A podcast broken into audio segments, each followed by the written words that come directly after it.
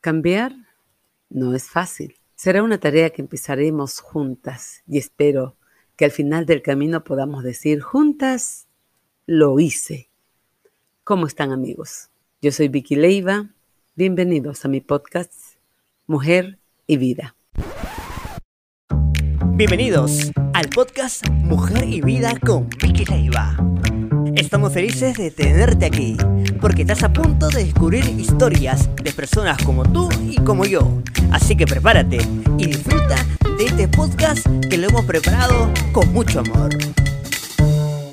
La sensación de generar cambios en nuestras vidas, en las diferentes plataformas en las que nos movemos, muchas veces puede ser agobiante, pues queremos experimentar cambios en muchas áreas de nuestra vida en lo personal, en lo laboral, lo espiritual, en nuestras relaciones como esposas, como madres, como novias, como hijas. Aún en medio de todo, muchas veces queremos cambios en nuestro cuerpo. Llegamos a sentirnos insatisfechas o insatisfechas de nuestros logros en estos campos y tomamos la decisión de hacer algo por cambiar. Pero como lo dije, el cambio puede ser doloroso. Un ejemplo. Tomamos la decisión de cambiar la estructura de nuestro cuerpo y decidimos ir a un gimnasio. ¿Verdad? ¿Qué pasa cuando vamos a, un gimnasio? Al registrarnos nos ponen un entrenador, el cual nos indica según la edad, el peso, la contextura, los ejercicios más adecuados para nosotras.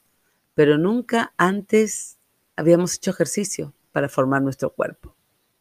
Entonces, estamos emocionadas de estar en el gym, así que emocionadas del primer día, hacemos todos los ejercicios que el entrenador nos enseña, pero al día siguiente no podemos ni levantarnos de la cama. Con tanto malestar que sentimos, decimos, no, esto no es para mí. Y decidimos que no queremos más un entrenador. Que solo iremos al gimnasio de repente dos veces a la semana y solo usaremos la caminadora. Pero ¿en verdad crees que a ese ritmo verás cambios en tu cuerpo? Por supuesto que no, porque un cambio drástico necesita una acción drástica, así que no te puedes quedar a media jornada. Igualmente, cuando deseas cambiar, tienes que darle acción al cambio y hay algunos pasos que tienes que seguir. Como yo les dije en un podcast pasado, ¿no? Que muchas veces los entrenadores cuando estudiamos liderazgo nos dicen que toda rutina ejecutada por 14 días, ¿no? Te lleva, te lleva a tener un hábito. Y es así como vamos formando los hábitos, con una rutina diaria que al final, como le decíamos, se convierte en un hábito. Pero hay pasos que tenemos que seguir. Y vamos a de repente estudiar algunos de esos pasos que tenemos que seguir para poder lograr ese cambio.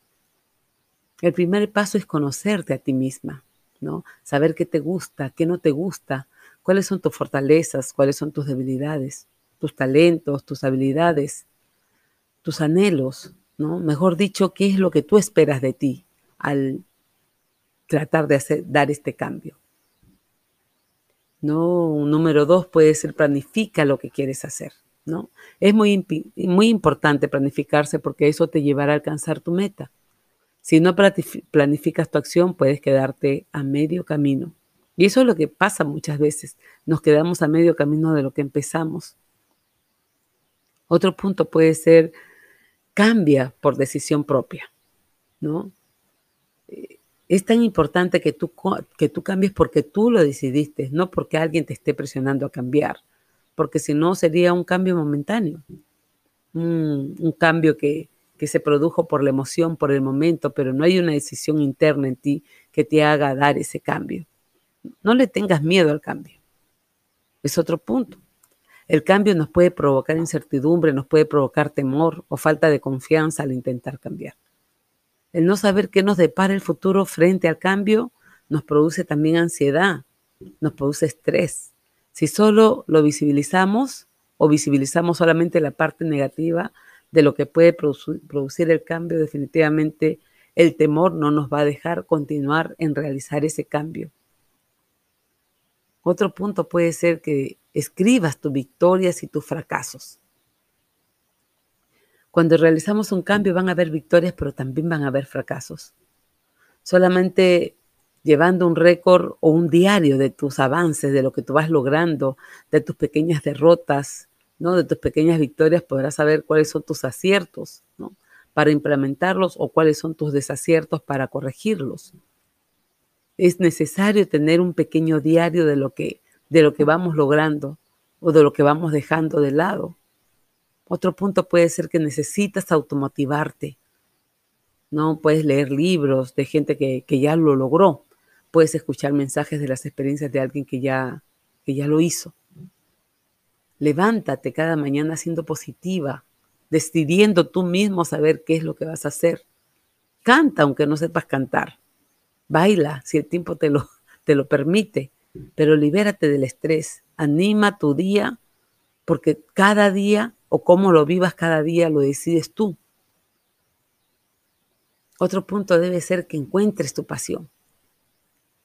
Cuando realmente encuentras lo que te apasiona hacer, el cambiar te motiva para que puedas desarrollar esa pasión que te mueve a alcanzar la meta que te propones, ¿no?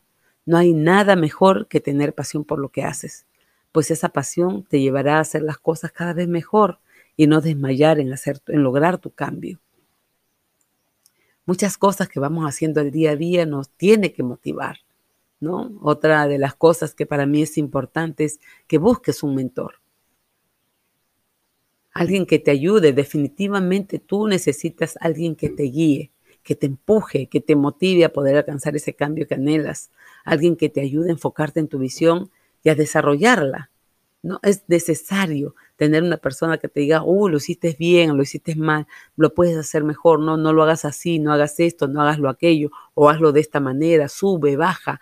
Esa es la persona que te va a motivar a ti y te va a ayudar a porque puedas tú desarrollar lo que realmente a lograr el cambio que te has propuesto. No dejes que las emociones te gobiernen. Esto es algo importante, porque cuando dejas realmente que, la, que las emociones te gobiernen, es una etapa en la que necesitamos eh, de cambios en nuestra vida. ¿no? Es fácil dejarse caer ante el primer tropiezo.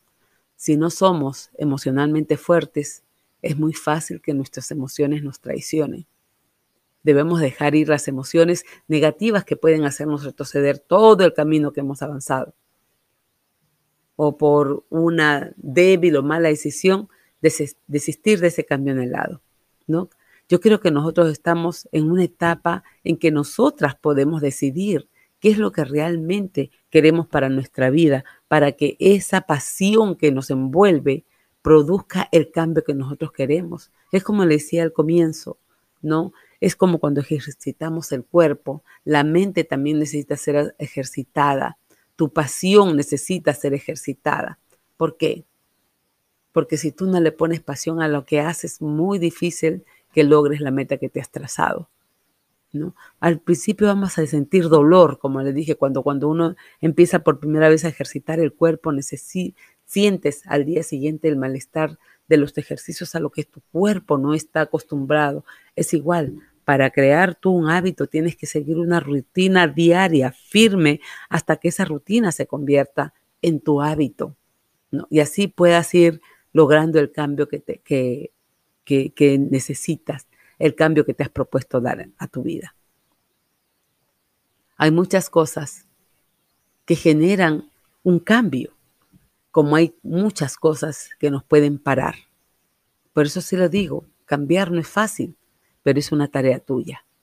Pero con la ayuda de Dios y la fe que le pones a lo que hagas, lo vas a lograr, ¿no?